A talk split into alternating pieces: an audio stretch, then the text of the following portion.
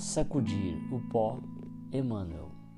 E se ninguém vos receber, nem escutar as vossas palavras, saindo daquela casa ou cidade, sacudi o pó de vossos pés. Jesus, Mateus 10, 14.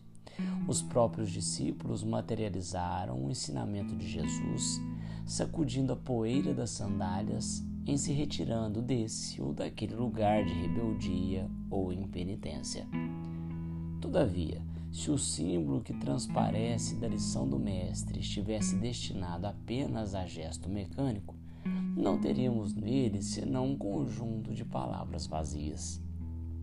O ensinamento, porém, é mais profundo. Recomenda a extinção do fermento doentio.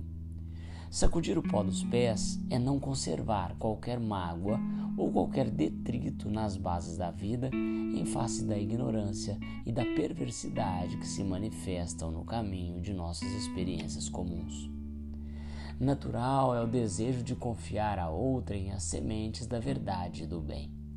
Entretanto, se somos recebidos pela hostilidade do meio a que nos dirigimos, não é razoável nos mantenhamos em longas observações e apontamentos que, ao invés de conduzir-nos à tarefa a êxito oportuno, estabelecem sombras e dificuldades em torno de nós.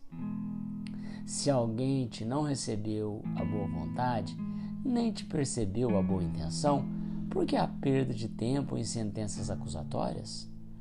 Tal atitude não soluciona os problemas espirituais.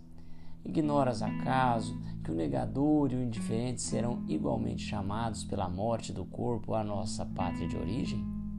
Encomenda-os a Jesus com amor e prossegue em linha reta, buscando os teus sagrados objetivos.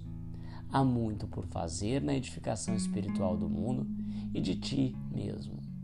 Sacode, pois, as más impressões e marcha alegremente.